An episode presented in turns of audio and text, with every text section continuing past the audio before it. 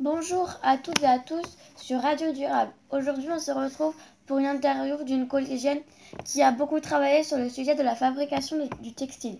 Alors, bonjour Zoé. Aujourd'hui, pouvez-vous nous parler de la fabrication des vêtements?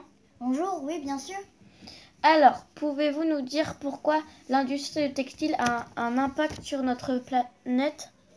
Le coton, la plante utilisée pour faire les t-shirts, a besoin d'énormément d'eau, 2700 litres, ce qui est équivalent à 30 baignoires. Et nous mettons du des pesticides et de l'engrais pour que la plante pousse mieux.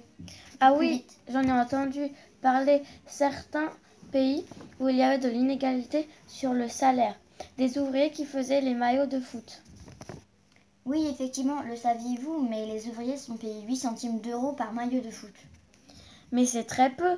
Et en plus, les maillots de foot sont vendus 90 euros en magasin. Euh, oui, c'est ça, mais ce n'est pas tout. On apprend aussi que 70% des cours d'eau euh, en Chine sont pollués à cause de l'industrie textile. Euh, je rappelle que les substances provenant des textiles sont rejetées dans l'environnement pendant la fabrication du vêtement et sont très souvent toxiques pour notre santé également. Donc elles provoquent euh, généralement certains cancers. Ah oui, j'imagine que le vêtement doit parcourir beaucoup de kilomètres avant d'arriver dans notre environnement. Euh, oui, en effet, euh, le- le- notre jean ou un autre vêtement a parcouru jusqu'à 65 km, soit une fois et demi le tour de la Terre. Et qu'est-ce qui se passe quand le vêtement est jeté à la poubelle?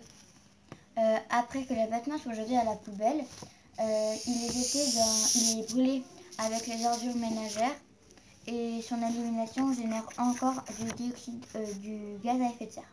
Alors, on vient de me dire à l'antenne que 43 grandes marques de vêtements, dont Adidas, H&M, Puma, Hugo Boss et Gap, et bien plus, s'engagent à moins polluer. Merci Zoé d'être venue nous parler. Donc, conclusion, les vêtements polluent beaucoup. Et n'oubliez pas de laver vos vêtements avant de les porter. À la prochaine sur Radio Durable.